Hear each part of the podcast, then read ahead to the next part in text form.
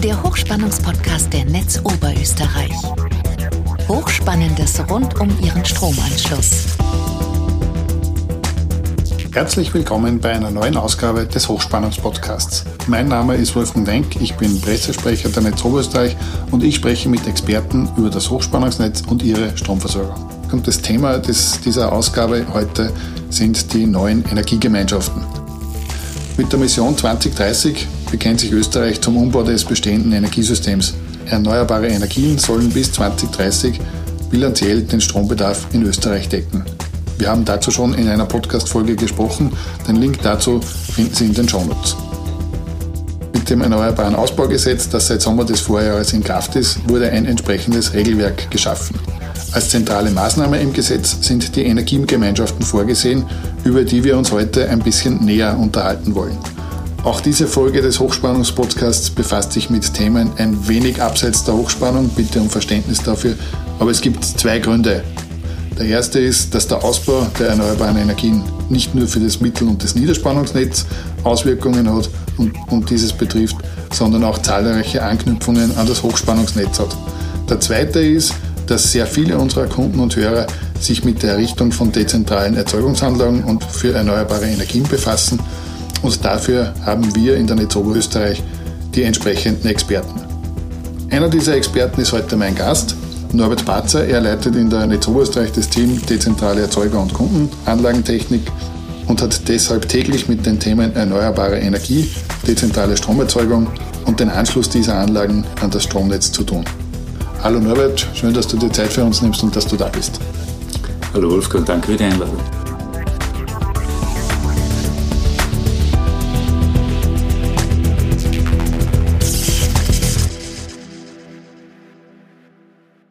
Norbert, beim Thema erneuerbare Energien spielen die Energiegemeinschaften eine zentrale Rolle. Kannst du unseren Hörern erklären, was denn genau die Energiegemeinschaften sind? Die Idee dahinter der Energiegemeinschaften ist eben, Strom soll dezentral erzeugt werden und Strom soll auch dezentral verbraucht werden, ohne das öffentliche Stromnetz übermäßig in Anspruch zu nehmen. Der Idealfall wäre, der Strom, der zum Beispiel in einer Photovoltaikanlage erzeugt wird, wird sofort in der eigenen Kundenanlage, entweder im Wohnhaus oder im Betrieb oder wo auch immer, oder in der unmittelbar benachbarten Kundenanlage verbraucht. Die generelle Voraussetzung dafür ist ein aktiver Netzzugangsvertrag, ein Smart Meter für die Abrechnung, eine Erzeugungsanlage, ein oder mehrere Teilnehmer, wobei eben der Erzeuger und der Teilnehmer laut Gesetz nicht ident sein dürfen. Die Grundlage für die Teilnahme an so einer Energiegemeinschaft ist also, dass man natürlich einen, einen aktiven Netzzugang hat, einen aktiven Kundenvertrag hat und einen Smart Meter für die Abrechnung. Kannst du das Thema Abrechnung ähm, ein bisschen erläutern, um was da genau geht. Der Smart Meter ist äh, unser Messinstrument für die Energiedatenerfassung, die eben der Abrechnung zugrunde liegt. Und dieser Smart Meter muss die äh, Werte, die er misst, in Viertelstunden aufzeichnen. Und das ist notwendig, damit man feststellen kann, wer, wann und wie viel Energie verbraucht hat. Beispielsweise verbraucht jemand zum Mittag Strom der eben aus einer Energiegemeinschaft kommt. Oder umgekehrt, wenn niemand zu Hause ist und auch kein Strom verbraucht wird, dann kann man eben auch keinen Strom aus einer Energiegemeinschaft zugeteilt bekommen. Entsprechend dieser Daten muss dann die Stromerzeugung zugeteilt werden. Dafür braucht man ein Verteilungsmodell. Und österreichweit haben wir zwei Modelle zur Verfügung.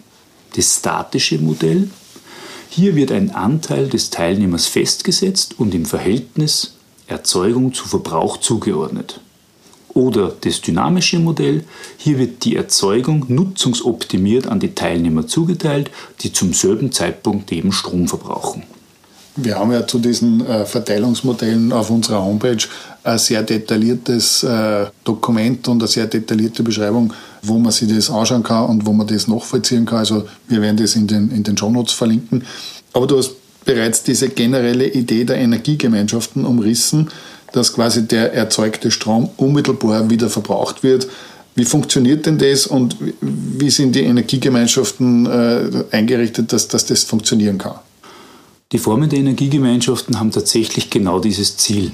Strom lokal erzeugen und Strom lokal verbrauchen. Das Ziel ist, diese Idealvorstellungen eben einzuhalten. Dazu gehören, je exakter, umso stärker ist der Benefit für die Teilnehmer an der Energiegemeinschaft in Form von Rabatt auf das Netznutzungsentgelt. Zudem Erleichterungen bei den Abgaben und der freie Markt ist unbeeinträchtigt. Das heißt, der Mehrbedarf an Strom kommt aus dem öffentlichen Netz und wird vom frei wählbaren Lieferanten des Teilnehmers geliefert. Dieser unterliegt der gewöhnlichen Verrechnung. Der Hauptzweck einer erneuerbaren Energiegemeinschaft darf nicht im finanziellen Gewinn liegen. Das heißt, dass, dass man das noch einmal präzisiert, diese Rabatte auf das Netznutzungsentgelt, das gibt es ausschließlich für die Energie, die aus der Energiegemeinschaft kommt und in der Energiegemeinschacht verbraucht wird, aber nicht für die Energiemengen, die vom frei lieferbaren äh, Lieferanten geliefert werden. Ja, genau so ist es. Okay. Äh, Norbert, du hast gerade erwähnt, dass es unterschiedliche Formen der Energiegemeinschaften äh, geben soll. Welche sind denn das, die da im Anmarsch sind? Es gibt mehrere unterschiedliche Modelle. Seit einigen Jahren gibt es die gemeinschaftliche Erzeugungsanlage. Das sind die Musterbeispiele, die wir haben, an denen die Energiegemeinschaften entwickelt worden sind. Mit dem neuen Gesetz sind neue Formen hinzugekommen. Die lokale und die regionale Energiegemeinschaft es darf nur Strom aus der erneuerbaren Energiequelle verwendet werden und die EEG, so kürzen wir diese erneuerbaren Energiegemeinschaft ab, ist immer eine juristische Person. Das kann sein ein Verein, eine Genossenschaft, Personengesellschaft, Kapitalgesellschaft und so weiter. Und die Vereinigung muss eine Rechtspersönlichkeit haben, mit mindestens zwei Mitgliedern oder eben aus Gesellschaftern bestehen. Das Zweite, was wir haben, ist dann die Bürgerenergiegemeinschaft. Es kann Strom aus allen Energiequellen verwendet werden. Es gibt keine lokale Einschränkung und die Teilnehmer können, können von überall her kommen. Auch aus anderen Netzbereichen sogar. Zum Beispiel könnten die Bürgermeister aller Landeshauptstädte eine Bürgerenergiegemeinschaft gründen. Wichtig ist dabei, als die Bürgerenergiegemeinschaft und es hat mit dem tatsächlichen Stromfluss nichts zu tun. Deshalb gibt es eben für diese Form der Energiegemeinschaft keine Vergünstigungen und sie sind gegenüber den erneuerbaren Energiegemeinschaften deutlich schlechter gestellt. Das heißt, es gibt in Wirklichkeit schon drei äh, Energiegemeinschaftsmodelle. Ähm, welche von diesen Modellen oder welche Formen kann man denn heute schon nutzen? Im Erneuerbaren Ausbaugesetz sind diese Formen von Energiegemeinschaften vorgesehen. Tatsächlich kann man diese aber nur schrittweise einführen, weil es die entsprechenden Abrechnungs- und Datenaustauschprozesse dahinter noch gar nicht gibt. Die Netzbetreiber haben deshalb einen Stufenplan ausgearbeitet, die verschiedenen Energiegemeinschaften Schritt für Schritt umzusetzen. Das zweite Beispiel sind die äh, lokalen und regionalen Energiegemeinschaften, die momentan eben diese Einschränkung haben, nur eine Einspeiseanlage und mehrere Verbrauchsanlagen äh, starten zu können. Die Erweiterung der genannten EEG-Anlagenmodelle als auch die Bürgerenergiegemeinschaften erfolgen nun schrittweise. Der Grund ist, es können in jedem Modell mehrere Erzeugungsanlagen dabei sein, die auch gleichzeitig wiederum Verbraucher sein können. Wobei auch die Teilnehmer wiederum in anderen erneuerbaren Energiegemeinschaften Teilnehmer sein können. Und das macht diese Aufteilung so komplex. Sprich, wir müssen aus mehreren EEG-Kreisen wiederum die, Ströme, die Energiemengen aufteilen und das macht für uns in der Abrechnung große Herausforderungen. Und dazu müssen wir unser EDV erst trimmen. Okay, ich darf mit dir gerne noch über die, die einzelnen Formen der Energiegemeinschaften äh, sprechen, nämlich die, die jetzt schon umsetzbar sind. Du hast ja schon erwähnt, äh, es gibt seit Jahren diese gemeinschaftlichen Erzeugungsanlagen. Was sind denn das genau und wie funktionieren denn die? Ja, beispielsweise haben wir ein Mehrparteienwohnhaus mit einer PV-Anlage. Die Bewohner des Hauses können am Dach die erzeugte äh, Sonnenenergie direkt im eigenen Haus nutzen. Der Sonnenstrom wird im Idealfall komplett verbraucht, dann bleibt eben alles im eigenen Haus. Und wenn nicht, dann werden die Restmengen ins öffentliche Netz eingespeist.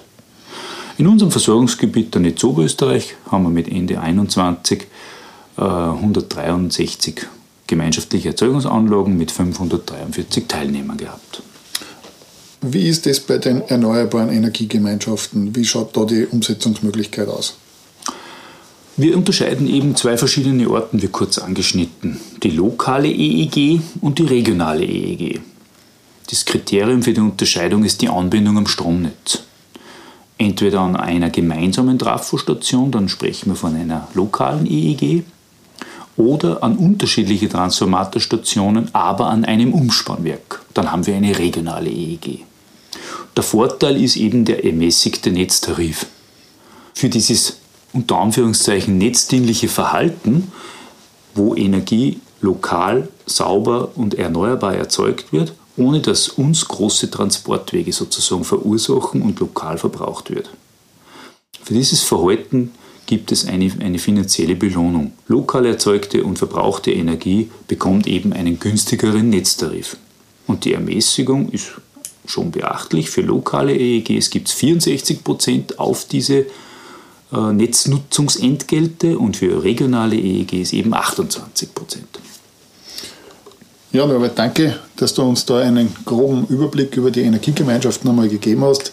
Ich glaube, das Thema Energiegemeinschaften wird uns noch länger beschäftigen und wir werden das sicher noch einmal äh, in der einen oder anderen Podcast-Folge behandeln.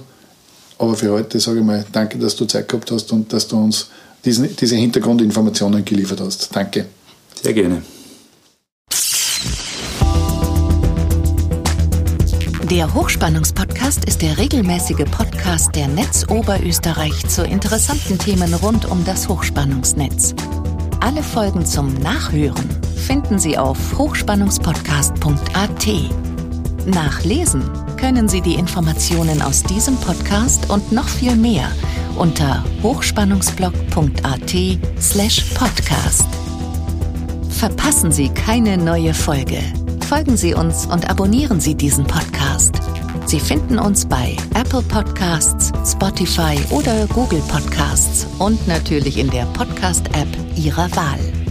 Hat Ihnen diese Folge gefallen? Haben Sie was dazugelernt? Lassen Sie es uns wissen und hinterlassen Sie uns eine Bewertung. Haben Sie Fragen? Wollen Sie Informationen zu bestimmten Themen? Nutzen Sie dazu das Online-Formular auf fragen.hochspannungspodcast.at. Danke fürs Zuhören. Bis zum nächsten Mal und bleiben Sie gesund.